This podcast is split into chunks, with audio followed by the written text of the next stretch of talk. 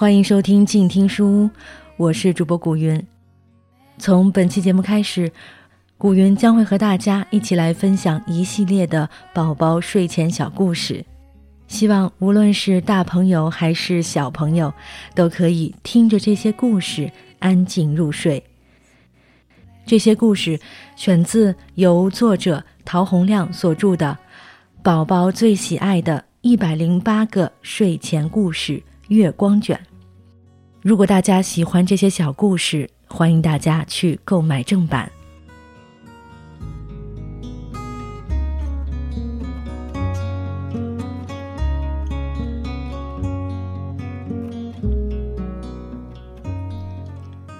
曹冲称象。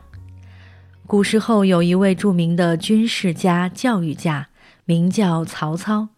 他有四个儿子，大儿子善战，二儿子、三儿子善文。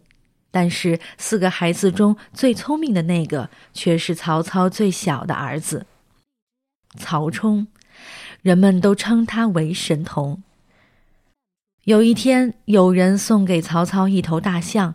闻讯而来的人们出于强烈的好奇心，都围观着这头巨大的动物，不愿意走。曹操看到那么多人围观着，兴致起来，就想出题考考大家。他想，曹冲那么聪明，一定能回答出这个问题。这也是让曹冲在大家面前展现聪明才智的一个机会呀。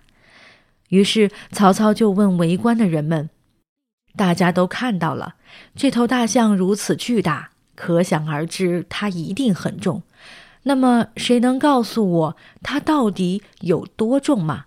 或者谁有办法称出这头大象的重量吗？围观的人都面面相觑，茫然没有头绪。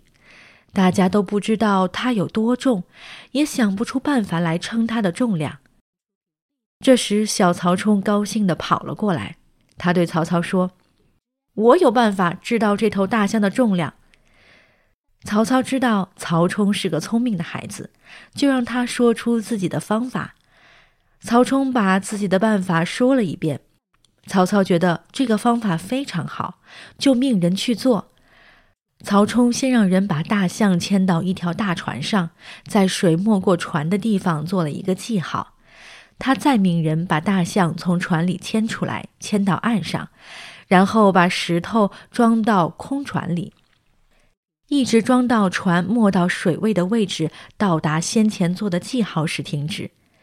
这样就意味着石头的重量和大象的重量是一样的。称一头大象当然不容易，但是称一堆大石头就方便多了。石头可以拿秤分开称。再把重量相加，而大象却不能分开称。然后曹冲就让人拿秤称石头的重量，得到了一个数字，这就是大象的重量。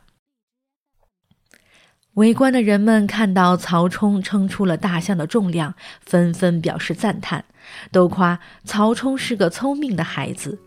从此，曹冲神童的名声更是变得众所周知了。